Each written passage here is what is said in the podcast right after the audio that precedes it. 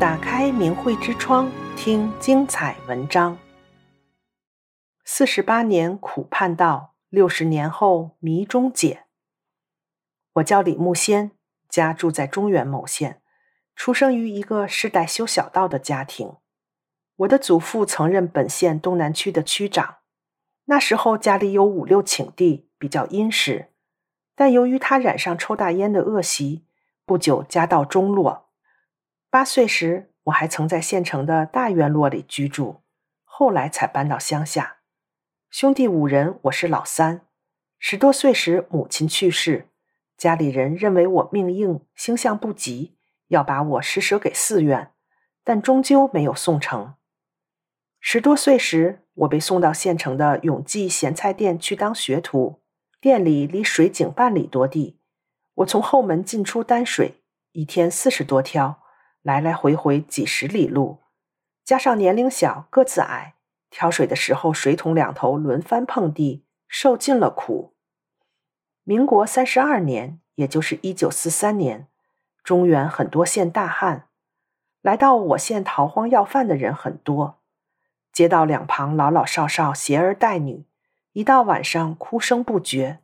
我亲眼看到本地人吃剩的柿子皮扔在街道两旁的水沟里，而要饭的人却拾起来吹吹就吃了。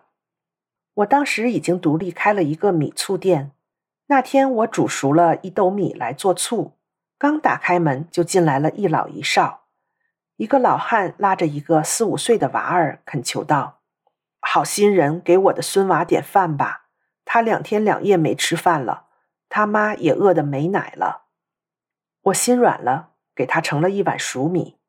他们祖孙刚离去，马上又来了一百多个人。我说我是做生意的，都施舍了怎么办？他们有些人要给我下跪，我急忙扶起，也只好全部施舍了。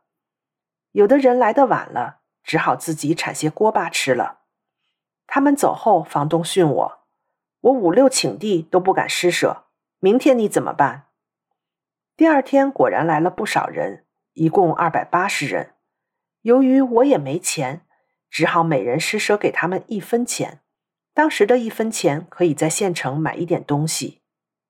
大概是民国三十四年，也就是一九四五年。那年日本人派飞机轰炸我县，我钻进一座庙的防空洞避险，保了一条命。不过那一年父亲去世了。可能是一九五零年，我三十二岁，当时在县城的某街居住，有一个家在山里婆娑街的朋友，他那年四五十岁。有一天，他给我引荐了一个修道人。修道人当时六七十岁，从东南的某县过来。只见他个头挺高，面色红润，声如洪钟，几乎能把房顶的灰震下来，就是在屋外也能感到脚下的地在震动。很有道行的样子，我们四五个人十分羡慕，便由山里的朋友做保道人给我们点道，举行了入道的仪式，仪式十分庄重。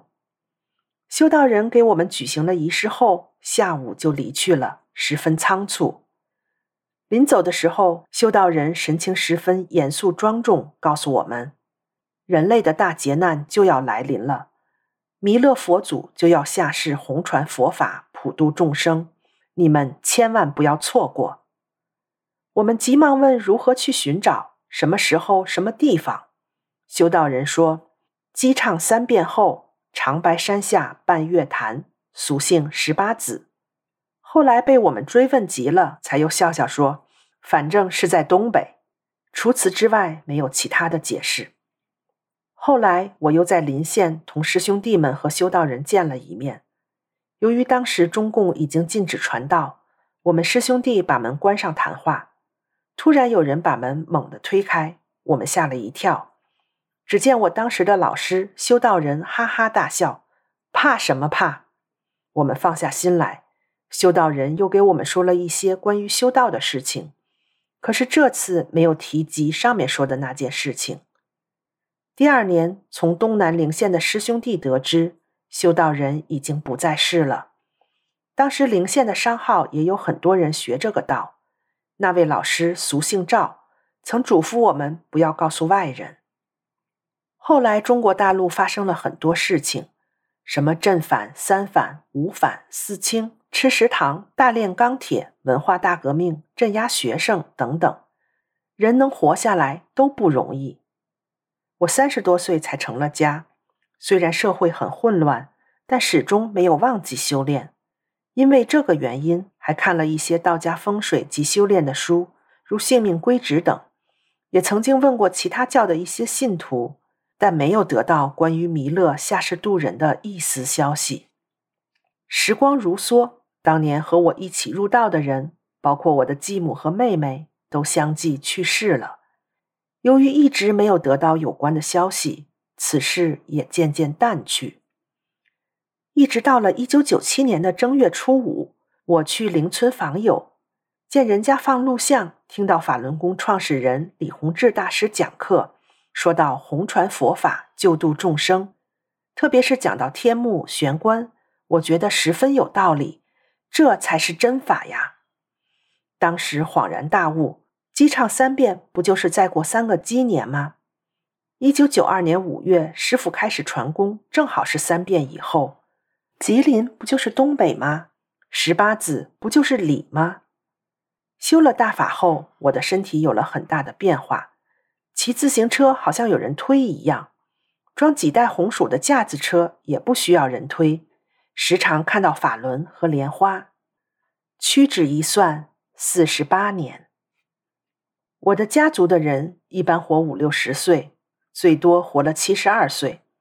算命的人说我能活到七十二，而我活到七十九岁的时候，还能有幸得到法轮大法。我想，可能自己年轻时行过善是其中一个原因。得了大法，我的身体更不用说。九十二岁时，在太阳地下不戴眼镜也可以看书。不过，当年修道人的预言中的“长白山下半月潭”，一直没弄清它的确切含义。由于我从未去过东北，一直认为半月潭是一个潭的名字，可能在师傅的家乡附近。但一直到六十年后，我才彻底明白预言：月潭是净月潭的简称，长白山下半月潭指的是长春，它正好在长白山下，与月潭为伴。这是说的是师傅开始传法的地点。朋友们。这可是我亲身经历的事实，不要错过这万古机缘。善良的人们啊，不要听信邪恶的谎言，赶快了解真相，以免被大劫难淘汰。订阅明慧之窗，为心灵充实光明与智慧。